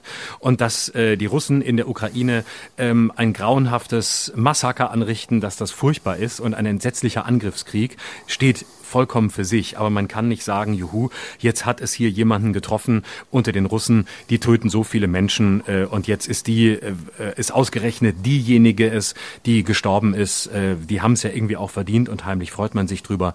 Das ist, äh, das ist Logik des Kriegs und äh, mhm. das ist Logik äh, des Angreifers und das ist letztlich eine Logik, die auch Putin sehr gut gefallen würde und deswegen darf man sich da nicht ähm, darf man sich da nicht anheischig machen, das, das so zu sehen, finde ich. Aber vielleicht sollten wir noch, wenn du erlaubst oder das selber machen möchtest, ein paar Worte sagen, weil vielleicht nicht jeder äh, so drauf hat, wer die Frau ist und welche Rolle sie spielt. Ähm, wollen wir das vielleicht Bitte. noch ein bisschen, ein bisschen ja, na klar, erklären? Na klar. Genau. Also das war eine, offensichtlich, korrigiere mich, wenn ich es nicht richtig sage, offensichtlich, soweit man es weiß, eine Autobombe vorgestern, also am Samstag, die explodiert ist, wo die Tochter von Alexander Dugin ums Leben kam. Und ähm, Offensichtlich war, wenn ich es richtig gelesen habe, der Plan, so es einen gab, Alexander Dugin zu töten, mhm. der sich offensichtlich kurzfristig entschlossen hatte, ähm, nicht in dieses Auto zu steigen, in das dann seine Tochter stieg. Und Alexander Dugin ist ein ähm, rechtsextremistischer ähm, Vordenker von Putin, ein ähm, Mann, der das, äh, der den Begriff Eurasien wesentlich geprägt hat, der auch ähm, die Ausbreitung äh, Russlands äh, und die Kooperation mit China als großen eurasischen Raum, als Großmacht gegen den Westen, ähm, als Idee ähm, nicht erfunden hat, aber in den vergangenen Jahren massiv vorangetrieben hat. Er soll, die Rolle ist umstritten, er soll ein, äh, eine große Nähe zu Putin gehabt haben, soll auch früher mal in seinen Berater, zu seinem Beraterkreis gehört haben, aber das ist umstritten, weil man es schlicht nicht genau weiß. Es könnte auch sein, dass seine Rolle da ähm, überschätzt wird, aber was nachgewiesen ist, ist, dass Putin auf jeden Fall Texte von Dugin äh, gelesen und auch ähm, positiv rezipiert hat. Und man muss sagen, Dugin ist ein Typ, der auch mal früher eine Professur hatte, ich glaube Philosophie, ähm, dann aber auch ähm, rausgeschmissen wurde an der Uni, weil er wirklich einer ist, der an der Grenze, also die, die Grenze zum Verschwörungsideologen eigentlich überschritten hat. Also es ist wirklich ein rechtsextremistischer Ideologe, Verschwörungsmystiker und seine Tochter ist inhaltlich in derselben Richtung unterwegs und ich habe nur einen Ausschnitt gesehen. wenn er richtig übersetzt war, dann äh, hat sie auch zum Ukraine-Krieg gesagt, die Ukraine sei im Grunde ein Staat, den es nicht gibt und die Ukrainer seien ein Volk, das es nicht gibt. Und sie seien, aber jetzt zitiere ich sinngemäß, ähm, im Grunde nicht lebenswert und ähm, dem Erdboden gleichzumachen. Sinngemäß hat sie in der Richtung gesprochen. Also im Grunde genau die Gedanken des Vaters nochmal radikalisiert. So in etwa kann man es zusammenfassen. Hm. Ja, ich bin da auch genau deiner Meinung und ich sehe das auch prinzipiell so. Auch in anderen Fällen äh, fand ich es ähm, fand ich's falsch und fand ich es verbrecherisch, ähm, solche Entscheidungen äh, dem Terrorismus zu überlassen. Und ähm, das ist in diesem Fall ein terroristischer Akt gewesen, bei dem ein Mensch ums Leben gekommen ist, egal welcher ideologischen Couleur, ähm, ist das ein, ein, ein trauriger Umstand, für mich jedenfalls. Und es gab es auch in anderen Fällen, wo es auch eine gewisse Form von Schadenfreude gab und ich gedacht habe, Moment mal, wo sind wir jetzt eigentlich gelandet? Also einer dieser Fälle war bei Osama bin Laden, ähm, als die USA einfach mit einem Helikopter in ein fremdes Land geflogen sind und unter, unter äh, also wirklich, das war jeglicher, jegliche völkerrechtlichen Bestimmungen spielten da gar keine Rolle, sich einfach ihren, ihren Gegner gepackt haben am Schlawittchen und ihn öffentlich liquidiert haben und dafür auch noch gefeiert wurden. Also wo ich auch dachte, nein, in, in einem rechtsstaatlichen System muss jeder Verbrecher vor Gericht gestellt werden und das Gericht entscheidet darüber, ob er dann die Todesstrafe bekommt oder je nach Gesetzeslage was auch immer und nicht das Gefühl oder irgendeine ein Gefühl von Lynchjustiz, so berechtigt es auch sein mag. Das andere war mit Saddam Hussein, auch das, oder es gab auch noch viele Beispiele in der Geschichte, Ceausescu, wer auch immer, wo ich immer das Gefühl hatte, okay, jetzt tobt der Mob sich aus. Jetzt hat er ähm, äh, ein, ein vielleicht berechtigtes Feindbild aufgebaut, aber ich finde, das darf nicht passieren. Wir dürfen als Menschen nicht so entmenschlicht sein, dass wir plötzlich in, in animalische Verhaltensweisen fallen und sagen, ähm, es wird gerechtfertigt dadurch, dass wir auf der richtigen Seite stehen, sondern wir müssen immer auch das Maß behalten. Wir müssen auch das Maß im Umgang mit unseren Feinden behalten und wir müssen uns darauf berufen, eine Gesellschaft zu sein, in der eben das Gesetz entscheidet und nicht das Gefühl. Und das ist in vielen Dingen auch so, in vielen anderen Themen auch so, dass natürlich unser Impuls, unser erster Impuls ist, Dinge bestrafen zu wollen, die wir für ungerecht halten. Also es gibt da noch viele andere Themen, der Umgang zum Beispiel mit, mit ähm, Sexualstraftätern, die Kinder misshandelt haben. Da ist es noch viel extremer, dass man den Impuls hat zu sagen, ey, Todesstrafe, Schwanz ab, kastrieren. Aber auch da gilt eben nein. Das sind nicht die Grundlagen, nach denen wir in einer aufgeschlossenen Gesellschaft entscheiden. Und das zu wahren und da auch den, den Weitblick zu behalten und zu sagen, wir dürfen nicht in diese Kriegsrhetorik fallen oder was du eben gesagt hast, in, in dieses Kriegsdenken fallen. Das ist ein ganz, ganz wichtiger Aspekt, der uns auch davor bewahrt, ähm, die Fehler der Feinde nachzuahmen. Ja. Aber und ne? wir dürfen uns nicht, wir dürfen uns einfach nicht in einer Kriegssituation einer barbarischen Logik überantworten. Richtig, gilt, richtig. Ähm, wie du, wie du sagst, in dem Fall, das gilt genauso für, für Sexualstraftäter. Und ich finde auch die Doppelmoral, die wir da zum Teil an den Tag legen, ziemlich zum Kotzen. Nämlich auf der einen Seite halten wir uns für die Besseren und halten wir uns für die Aufgeklärten und halten uns für die, die wissen, ähm, wer hier Täter und wer Opfer ist. Und auf der anderen Seite, wenn uns dann aber ähm, sowas ähm, in den Schoß fällt, wie der Tod von äh, der, der Tochter von Dugin, Putin, dann äh, ist uns plötzlich erlaubt, äh, die martialischsten Züge zu zeigen und ähm, uns auch mal zu freuen, dass es jetzt auch noch so eine trifft und eine, die sowieso auf der falschen Seite steht. Das ist genau wie die Debatte äh, darum, ob äh, Russen ähm, in der EU Urlaub machen sollen oder nicht. Ähm, was, was ist das für eine Debatte? Ja, dann sollen sie doch woanders hingehen. Nein, das ist einfach, ähm, du kannst nicht einfach ein Volk unter Generalverdacht stellen. Und ja, die Unterstützung für Putin ist beängstigend groß in Russland, aber du kannst doch nicht Menschen aufgrund ihrer Einstellung und Ideologie vorschreiben, wo sie hinreisen dürfen und wo nicht. Ähnliche Debatte mit Künstlern. Ne? Welche Künstler äh, dürfen äh, aus Russland in, in Deutschland und Europa auftreten? Hatten wir zu Anfang des Ukraine-Kriegs, wo man auch gesagt hat, ja, die sollen jetzt nicht mehr kommen. Ja, das sind ja Putin-Unterstützer oder mindestens Leute, die sich indifferent verhalten und ähm, dem Krieg nicht eindeutig widersprechen. Äh, auch da ist zunächst mal zu trennen. Äh, das sind Künstler und Menschen. Aber wenn sie als Künstler kommen, dann ist die Frage, ähm, wie bewerten wir sie als Künstler und nicht die Frage, wie bewerten wir sie politisch. Das ist eine Debatte, die wir führen müssen. Und da können wir nicht einfach mit dem Gießkannenprinzip drüber gehen und sagen, okay, Russe, bleib weg, tritt nicht mehr auf ähm, und äh, bleib in deinem Land und äh, sowieso alles Kriegstreiber, äh, die persönlich äh, nach Butscha gefahren sind. Nein, ja, das ist, total das ist zu einfach. Auch, ne? Das es geht nicht. Also entweder also auf wir, der einen Seite wir wollen westliche Werte, dann müssen wir sie, dann müssen Richtig. wir sie auch da leben, wo es halt Richtig. halt scheiße kompliziert wird. Richtig. Genau, das ist genau das, was ich sagen wollte. Dass wir, wir können nicht für Meinungsfreiheit sein, wenn wir auf der anderen Seite Meinung immer mehr ideologisieren und sagen, es gibt eine, es gibt eine Richtlinie, innerhalb derer wir Meinungen haben dürfen. Aber wer darüber hinaus eine andere Meinung hat, der wird von uns torpediert oder was auch immer sanktioniert. Das ist das, was du sagst. Das ist der Preis, oder das ist noch nicht mal ein Preis klingt wie was Schlechtes. Das ist das, worum wir kämpfen müssen, nämlich um Freiheit. Und das sind die Werte, die wir verteidigen müssen. Aber da verlassen gerade diejenigen die Spur, die sonst genau dafür stehen, diese Werte zu verteidigen. Wenn, wenn ich sehe, welche Kommentare da von wem zum Beispiel in Social Media geäußert werden, dann sträuben sich mir die Haare, wo ich denke, es kann doch nicht wahr sein, dass ein liberaler Mensch, ein Journalist, jemand, der in der Öffentlichkeit auftritt, in einer, in einer liberalen Gesellschaft so ein Dünnschiss von sich gibt, ohne dass jemand sagt, ey, da bist du aber weit über die Grenze gegangen, halt dich mal bitte gerade ein bisschen zurück. Ne? Mhm.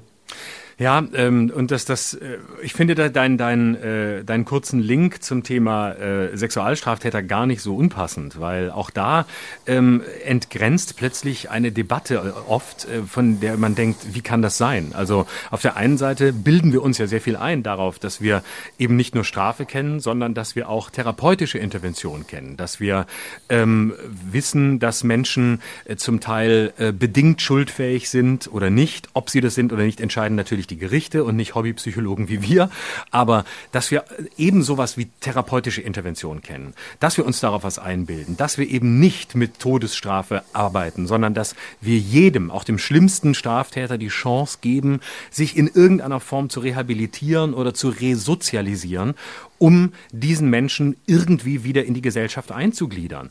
Und ähm, es gibt Menschen, wo das schwer ist und es gibt Menschen, wo es auch unmöglich ist. Aber dafür hat ja. dieser Rechtsstaat Möglichkeiten, sie sogar in einer Art und Weise von dieser Freiheit fernzuhalten, die in anderen liberalen Staaten gar nicht gehen, beispielsweise Sicherungsverwahrung. Ne? Also wir haben mhm. sogar einen Rechtsstaat, der in vielen Fällen äh, viel härter ist als in anderen Ländern. In Dänemark zum Beispiel gibt es das gar nicht. Also dass Menschen, die ihre Haftstrafe abgesessen haben, weiterhin weiterhin ähm, in einer Form des Inhaftiertseins, also Verwahrtseins verbleiben müssen, obwohl eigentlich die äh, ihnen auferlegte ähm, Strafe äh, abgebüßt ist. Und trotzdem müssen sie drinbleiben. Was ich, äh, was eine ganz eigene Debatte ist, was wir sicher mal wann anders diskutieren können. Aber ähm, man kann nicht immer so tun, wenn es einem passt und behaupten, ja, wir leben hier in so einem laxen Rechtsstaat, hier kann ja jeder machen, was er will. Und auch die Schlimmsten kommen raus und wohnen dann zwei Straßen weiter.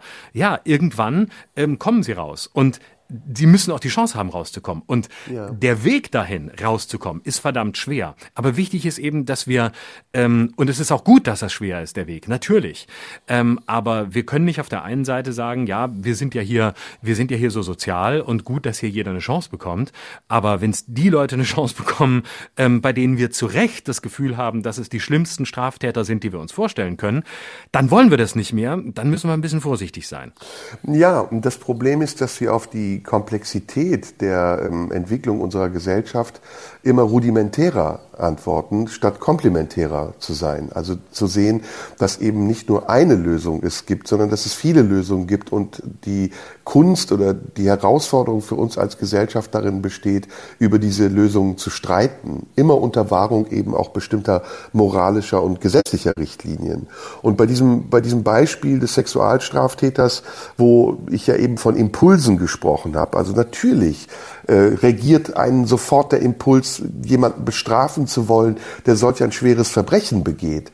Aber das darf eben nicht ausschlaggebend sein. So schwer das einem auch fällt in solchen Fällen, wo es wirklich besonders grausam ist, wo, wo Kinder sterben oder wo, wo Kinder auch zu Tätern werden, so schwer das auch ist, man muss eben immer noch dabei bleiben, dass in diesem Land, in unserer Gesellschaft, in dieser westlichen Gesellschaft nicht das Gefühl darüber entscheidet, sondern das Gesetz. Schlicht ja, und genau. einfach.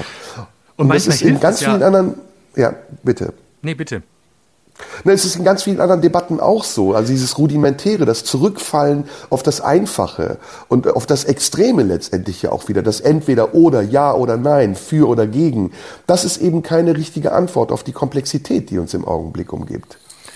Ähm, ja, und ich finde, es hilft auch manchmal, sich einfach ähm, vielleicht äh, so eine, wenn auch etwas künstliche Zweiteilung vorzustellen. Nämlich auf der einen Seite zu sagen, gewisse Gedanken sind erlaubt. Also es sind auch Gefühle erlaubt. Es ist auch das Klar. Gefühl erlaubt, jemandem ähm, beispielsweise ähm, den was weiß ich, in der Fantasie den Tod zu wünschen. So krass das klingt. Aber solange das in deiner Fantasie bleibt, darfst du alles machen.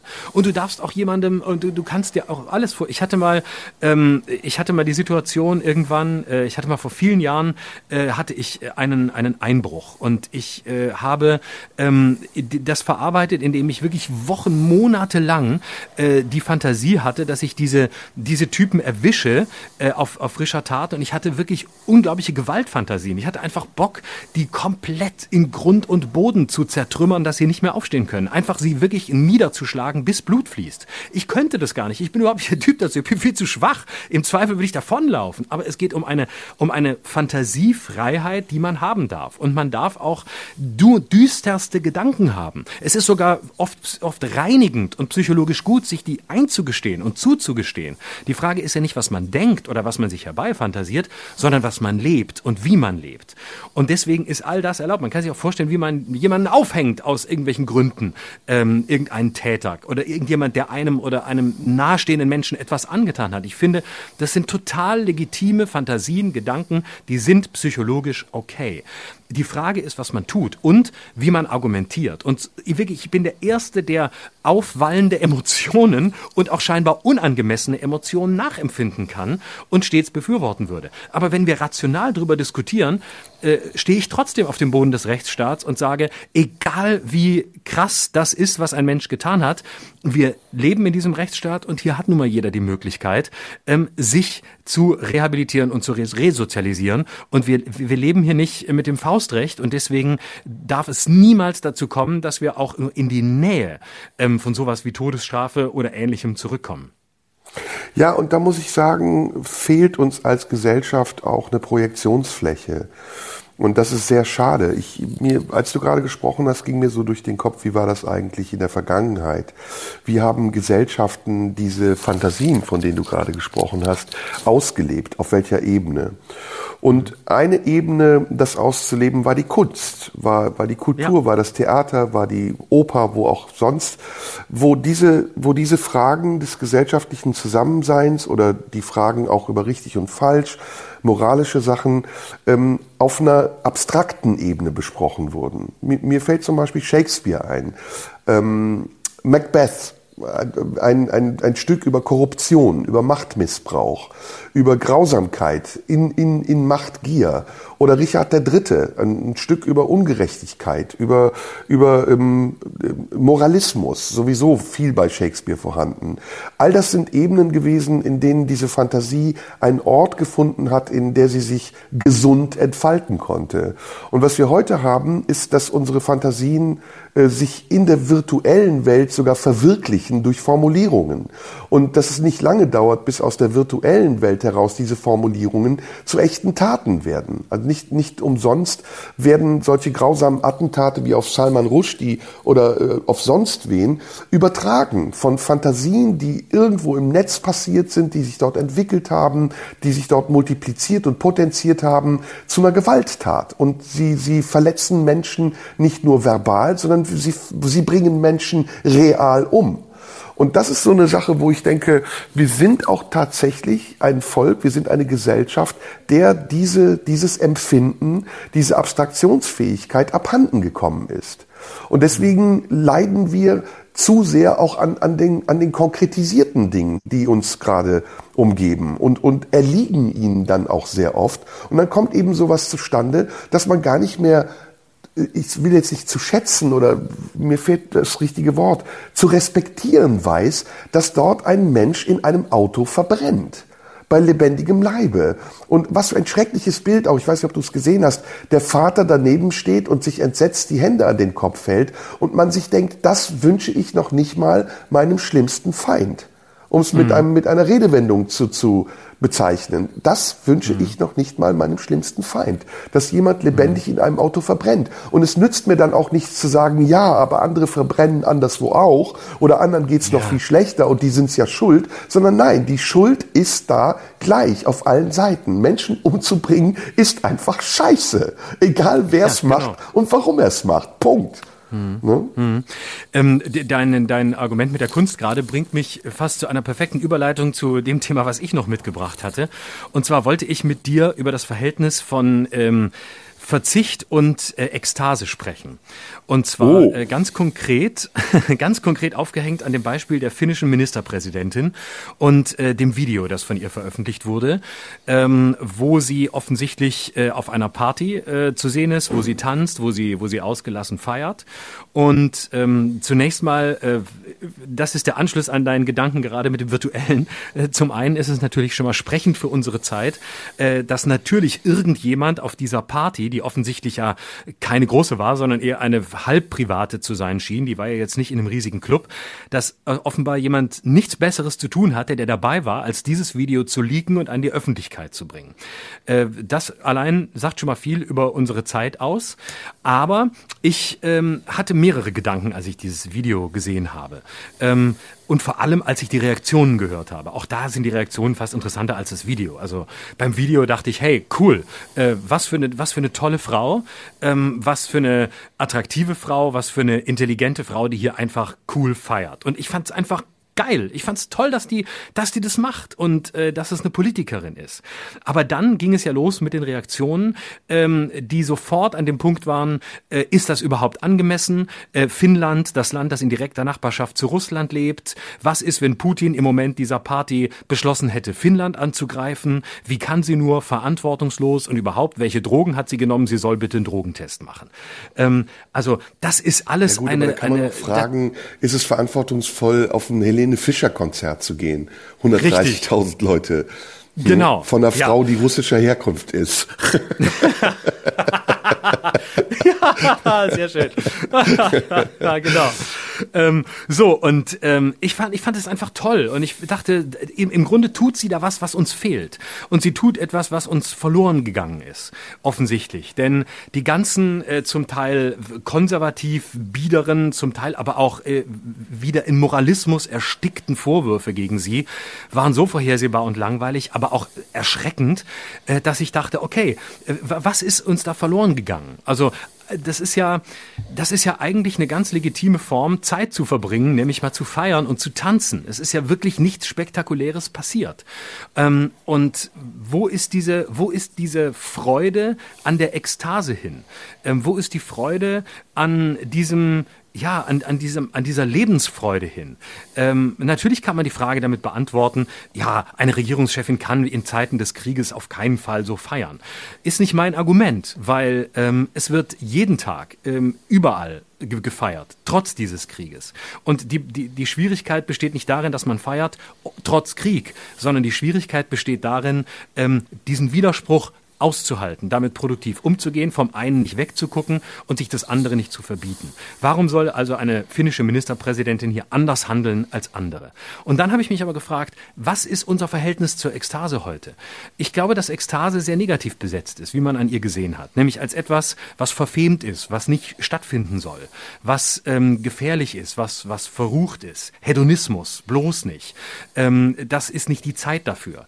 Und ich glaube, dass trifft zusammen mit so einer, mit, mit diesen ganzen Debatten, die wir führen. Also müssen wir uns jetzt mit dem Waschlappen waschen oder äh, dürfen wir noch zwei Minuten 15 duschen oder nicht oder wa was ist richtig? Also ähm, Bundeskanzler Olaf Scholz im Allgäu, das ist Urlaub, wie er stattfinden muss. Er verzichtet auf Flugreisen, er verzichtet auf alles, er setzt sich ins Allgäu in irgendeine Hütte und ist dort. Also auf der einen Seite fast schon eine Heiligsprechung des Verzichts sicher zu, zum Teil richtig und angemessen und will, will ich in der Sache gar nicht diskutieren. Aber eine Heiligsprechung des Verzichts und auf der anderen Seite, ja, wie so eine, wie so eine Verfemung des Ekstatischen. Und deswegen wollte ich gerne mit dir über unser Verhältnis von, von Verzicht und Ekstase reden.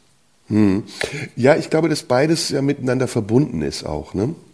Ich glaube, dass mhm. die Ekstase genauso wie der Verzicht oder die Askese, die im Verzicht ja enthalten ist, zu einem äh, höheren Stadium des Bewusstseins führen soll. Ähm, oder zu einem anderen Stadium des Bewusstseins. Ob es höher ist, weiß ich noch nicht mal. Und damit gleichzeitig auch die, die die Last des Hier und Jetzt etwas aufhebt, weil das Hier und Jetzt, in dem wir sind, ja gerade sehr, sehr anstrengend ist, weil wir konfrontiert werden mit Limitierung, mit Einschränkungen, mit, ähm, mit Rücknahme, mit, mit Ängsten, dass es uns vielleicht schlechter gehen könnte als in den letzten 50 Jahren zuvor, in denen es uns übrigens sehr, sehr gut ging, besser als die meisten Menschen auf der Welt. Und darauf reagieren jetzt unterschiedliche Fraktionen mit unterschiedlichen Ideen und unterschiedlichen Maßnahmen. Die Maßnahmen kommen zum Teil ähm, aus dem Pragmatismus heraus, mit der Situation umgehen zu müssen, also sprich ähm, Lösungen dafür finden zu müssen, dass wir in, im Winter andere Verhältnisse haben werden, wenn die Gaslieferungen ausbleiben, wenn die Gaspreise teurer werden. Sie haben aber auch etwas damit zu tun, dass unsere Einstellung auf das Leben und den Umgang mit, mit dem Leben sich ändern müssen, damit das Leben uns nicht erdrückt, damit wir einfach andere Wege und Möglichkeiten finden, innerhalb dieser sehr schwierigen Konstellation glücklich zu bleiben bleiben. Und deswegen glaube ich, ist eigentlich in beiden Fällen die Lösung, die dazwischen steht, ein, eine Selbstgenügsamkeit zu finden und eine Bescheidenheit vielleicht sogar im, im, im weiteren Sinne zu finden, die einem ausreicht, um glücklich zu sein. Und diese Extrempunkte, Ekstase oder Askese, ich habe es jetzt mal als Askese übersetzt, du nennst es Verzicht, ähm, mhm. die sind dann Ausbrüche und Ausbrüche, die auch schnell Neid erzeugen, wie du eben richtig gesagt mhm. hast. Wie kann eine Präsidentin, die doch eigentlich in der Pflicht steht, ihrem Volk etwas vorleben zu müssen, Freude haben? Oder selbe Diskussion. Wie kann Christian Lindner auf der einen Seite den Menschen sagen, ihr müsst eine Gasumlage bezahlen und auf der anderen Seite dann mit Steuergeldern finanziert und Bodyguards, die ihn schützen auf Sylt, eine Hochzeit feiern? Und da warst du ja damals anderer Meinung als ich und ich habe gesagt, ich sehe darin auch eine Symbolwirkung, weil du von den Menschen nicht Dinge verlangen kannst, die du selber nicht einhältst. Aber ich gebe dir auch bedingt recht, also ich gebe dir in, in bestimmten Punkten heute auch recht, wenn ich sage, das ist Teil einer Neidgesellschaft, in der wir leben. Das ist Teil einer Gesellschaft, die dem anderen nichts gönnt und die sagt, wenn ich schon nichts habe, dann soll der andere noch weniger als ich haben. Und ja. wenn er wenn er Freude an etwas hat, dann möchte ich mindestens die gleiche Freude haben dürfen oder ich ärgere mich darüber und gönne es ihm nicht. Und das ist eine, das ist eine Unkultur, die, glaube ich, auch etwas mit Kapitalismus zu tun hat. Das ist eine Unkultur, die etwas damit zu tun hat, dass wir nicht nur ähm, äh, ökonomisch kapitalistisch denken, sondern wir denken auch, wir denken auch persönlich kapitalistisch. Also es hat sich auch in unsere Art des Umgangs mit eingeschlichen, ähm, eine gewisse Beliebigkeit vorauszusetzen und zu sagen, äh, alles ist ebenbürtig, alles muss gleich sein, alles muss für alle zur gleichen Zeit verfügbar sein. Und wer ausbricht aus diesem Schema, wer mehr will oder wer im weniger haben etwas Gutes sieht, der darf nicht dazugehören. Der, der muss von uns ausgeschlossen werden. weiß ich, ob das jetzt zu kompliziert war, was ich am Ende gesagt habe. Ich fand es selber nicht nee, ganz gar nicht. schlüssig.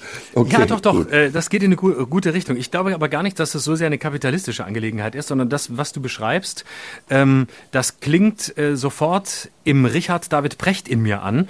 Und ich möchte daran anschließen und sagen, genau das ist äh, eine der spannendsten und bis heute aktuellsten Stellen, die man bei Friedrich Nietzsche nachlesen kann, nämlich die Ressentiment-Theorie. Nämlich davon mhm, auszugehen, mhm. er nennt es dann in der Konsequenz Sklavenmoral, was natürlich ein sehr harter Begriff ist, aber ähm, davon auszugehen, ich, äh, ein anderer hat etwas, was ich nicht habe und ähm, deswegen äh, soll er das nicht haben, weil ich es nicht habe. Also mhm. ähm, das Ressentiment, das immer, das immer davon ausgeht, ähm, dass äh, es nichts gibt, was einfach so zur Mitfreude geeignet ist, sondern was ähm, der andere, dem anderen genommen werden muss, weil ich es nicht habe. Und äh, so versucht bei Nietzsche, das ist natürlich sein, seine auch aristokratische Denkweise, ähm, dann zu sagen, es sind eben die sogenannten Schwachen oder in seinen Worten die, die sich entschieden haben, schwach zu sein, ähm, statt äh, sich zu emanzipieren und selbst der Lust zu frönen. Hier geht's ja nicht mhm. um, hier geht's eben nicht um Aufstieg und Kapitalismus und äh, dass die, dass die Armen mal äh, mal eben äh, reich werden sollen. Macht doch mal, strengt euch an. Also es geht nicht um so eine neoliberale Ideologie, sondern es geht um, um etwas Tieferes, nämlich um ein grundlegendes äh, asketisches Ideal, das aber geprägt ist von Missgunst. Hm. Ich glaube, ja, ähm, wir sind da, jetzt, jetzt werden meine Gedanken auch wieder ein bisschen klarer und geordneter, wobei sie eben gar nicht so unklar waren, ähm, aber das Ziel noch nicht gefunden hatten. Ich glaube, wir sind im Moment in einem ideologischen Dilemma. Wir stecken fest in einem Dilemma der ideologischen Richtung. Und das beginnt nicht heute und das eskaliert auch nicht heute, sondern das hat schon viel früher begonnen. Eigentlich hat es begonnen mit dem Ende des Absolutismus und der Industrialisierung im vorvergangenen Jahrhundert und damit äh, landen wir relativ schnell bei Marx und Engels beim kommunistischen Manifest und der Frage, wie ordnet man eine Gesellschaft? Wie ordnet man ein Individuum innerhalb einer Gesellschaft? Und was ist eigentlich gerecht innerhalb dieser Gesellschaft? Und die Komponente, die auf der Gegenseite lange Jahre stand, auch äh, noch bevor Marx und äh, Engels da waren, war ja die Spiritualität, war ja die Religion, war die Institution Kirche, war das, was Gott für uns geregelt hat an diesen Werten und das, was wir an Normen von Gott bekommen haben, um uns daraus Werte zu bauen und uns auf diese Werte zu beziehen. Und diese in jeglicher Hinsicht ideologiebefreite und gottlose Gesellschaft, die dann sich entwickelt hat, ja, bis zum heutigen Tage. Ich finde, wir leben in einer sehr gottlosen Zeit, in der Spiritualität auf Verblendung übertragen wird, auf Esoterik, auf Ersatzreligionen. Übrigens auch, auch Social Media ist für mich nichts anderes als eine Form von Ersatzreligion, von ausgelebter Spiritualität auf einer anderen Ebene diese Gesellschaft eben, die diese Ankerpunkte an den Polen verloren hat und die sich in, der Mitte trifft und auf sich draufschlägt und versucht ähm, im Draufschlagen durch, äh, durch ähm, Primärgefühle wie Neid oder Eifersucht oder ähm, was auch immer zu bewältigen und zu verdauen und damit umzugehen, ist eine ganz unreife Gesellschaft. Also eine Gesellschaft, in der eigentlich die Erneuerung, die Renaissance fehlt. Eine Gesellschaft, die fast ins Mittelalter zurückgefallen ist, obwohl sie sich eigentlich technologisch total entwickelt hat und weit über dem stehen müsste, was noch vor 500 oder 400 Jahren waren. Aber deswegen, ich komme noch mal auf Shakespeare zu sprechen zum Schluss. Ähm, da war zum Beispiel die Fähigkeit dieser Gesellschaften in der, in der Shakespeare'schen Zeit äh, weit ausgeprägter, als es heute ist, weil es eben eine Ebene gab, auf der das, was ich gerade beschrieben habe, der philosophisch-gesellschaftliche Diskurs gepaart mit der spirituellen Verfassung äh, in Einklang war und man es auch zusammenbringen konnte und nicht konträr sich gegenüberstand oder sich sogar bekämpft hat. Und da finden wir gerade im Augenblick, habe ich das Gefühl, nicht das Maß. Und wenn dann so Ausbrüche kommen wie eine Ministerpräsidentin, die ihr gutes Recht hat, auch mal ekstatisch zu sein oder whatever zu machen, ja, wenn die in der Öffentlichkeit gesehen wird, dann kommen sofort die Mechanismen von Empörung. Darf die das? Mhm. Warum macht die das? Mhm. Warum können wir das nicht machen? Und das ist primitiv. Das ist tatsächlich mhm. so primitiv wie die Freude darüber, dass jemand im Auto verbrennt. Ja, genau. Und äh, weil du gerade die, die gottlose Gesellschaft äh, angesprochen hast, da muss ich leider nochmal auf Nietzsche rekurrieren, weil das war ja genau sein Gedanke. Das war ja genau sein Gedanke, der im Gegensatz zu, zu vielen anderen äh, Atheisten eben nicht äh, gesagt hat, äh, wenn wir uns von der Religion emanzipieren, Marx nannte sie das Opium des Volks, oder wenn wir uns von all dem emanzipieren, dann sind wir in einer freieren Welt, dann sind wir ähm, in einer Welt, in der äh, wir menschlicher sind oder sein können, das wäre schön. Aber Nietzsche war der, der die Ambivalenz immer ausgedrückt hat, der immer, der immer äh, formuliert hat, wissen wir, was wir da tun, wenn wir Gott töten? Wissen wir, was passiert danach? Wissen wir, welche mhm. Welt uns bevorsteht? Sehen wir das Chaos, in das wir laufen, wenn wir wirklich jede größere Figur, jede höhere Figur, an die wir glauben könnten, ähm, verabschieden. Was passiert ja. dann?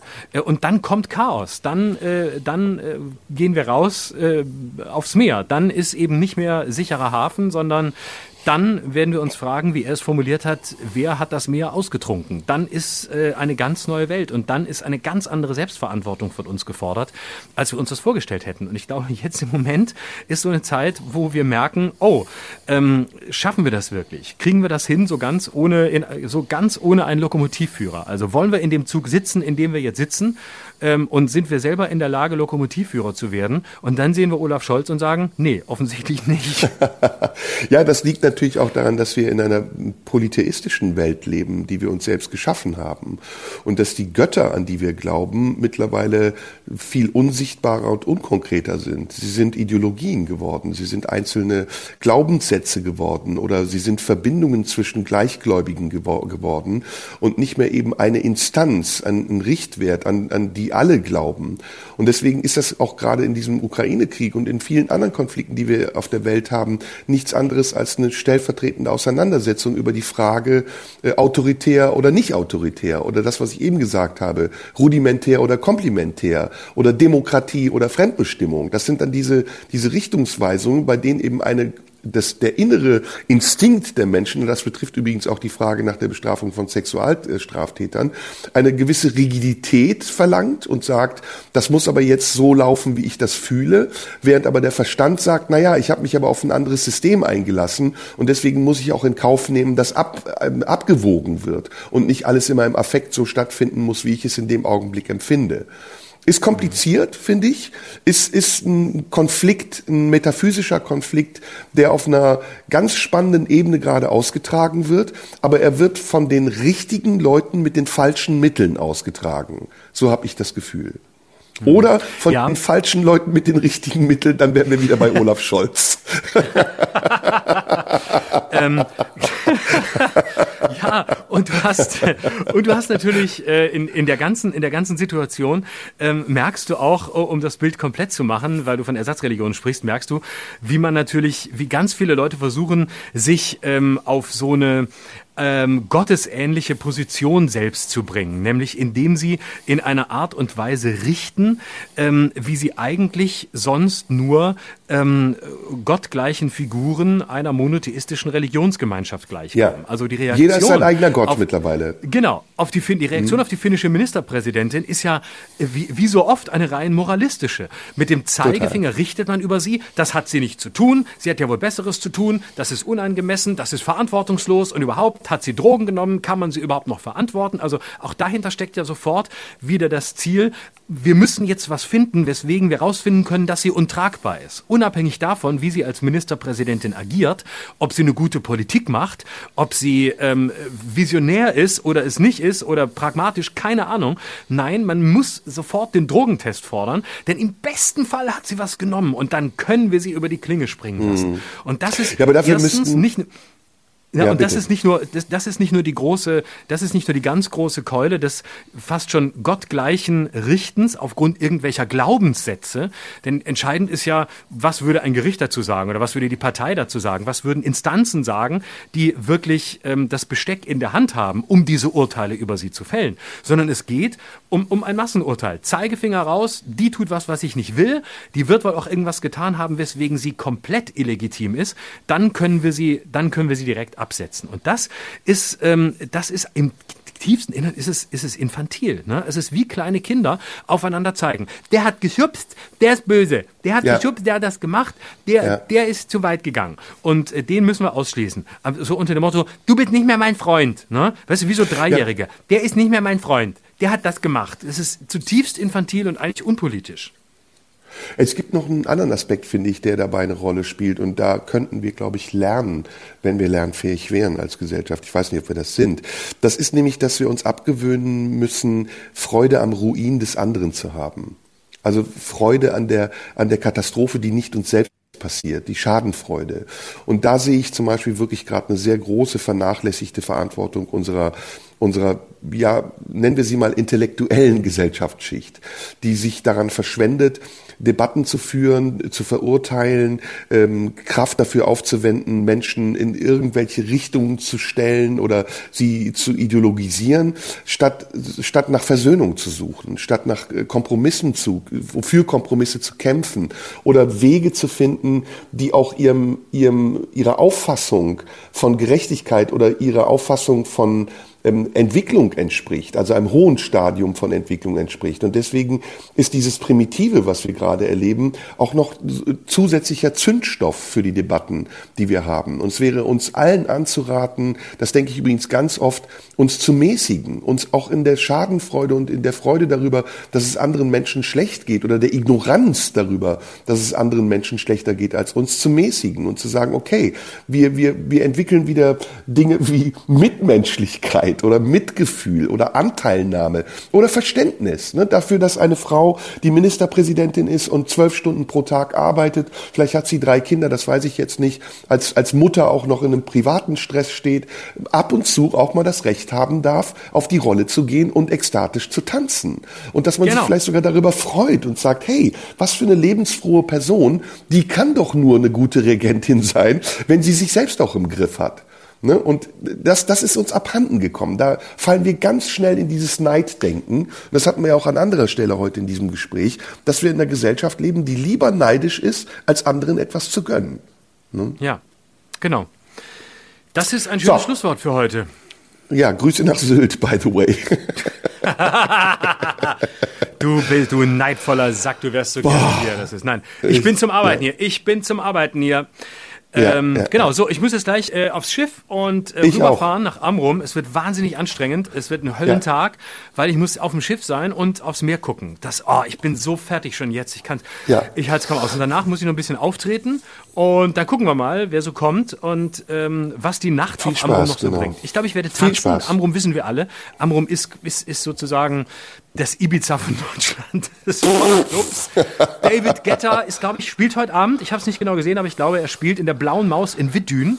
Und da werde ich so feiern heute Nacht. Ich werde, boah, morgen mache ich gleich einen Drogentest und den bringe ich nächste Woche mit, damit auch alles geregelt ist. Aber ich werde heute okay. feiern und ich gucke mal, vielleicht kommt jemand vorbei, der es filmt und dann veröffentlicht und sagt, Schröder feiert. Und dann hat er aber den Podcast nicht gehört, dass ich es angekündigt habe. So. Das ist ein sehr, sehr faires, faires Angebot, gute Ankündigung. Wir wiederholen nochmal ganz schnell, dass wir am 12. September im Tippi am Kanzleramt auftreten dass mhm. es dafür noch Karten gibt und wir hören uns erstmal nächste Woche wieder, richtig? Mhm, das machen wir, genau, Super. nächsten Montag. Sehr schön. Danke dir. In diesem das Sinne, war ein sehr schönes wenn Gespräch. RBB, in diesem Sinne. Wenn der RBB noch steht, senden wir auch nächste Woche. Machen wir. Dann wünsche ich euch, genau, die uns schön. hören und dir, der uns äh, auch hört, alles Gute. Alles Liebe, schöne Zeit, bis nächste Woche. Jo, tschüss. Das war Schröder und Sumunju. Der Radio 1 Podcast. Nachschub gibt's in einer Woche.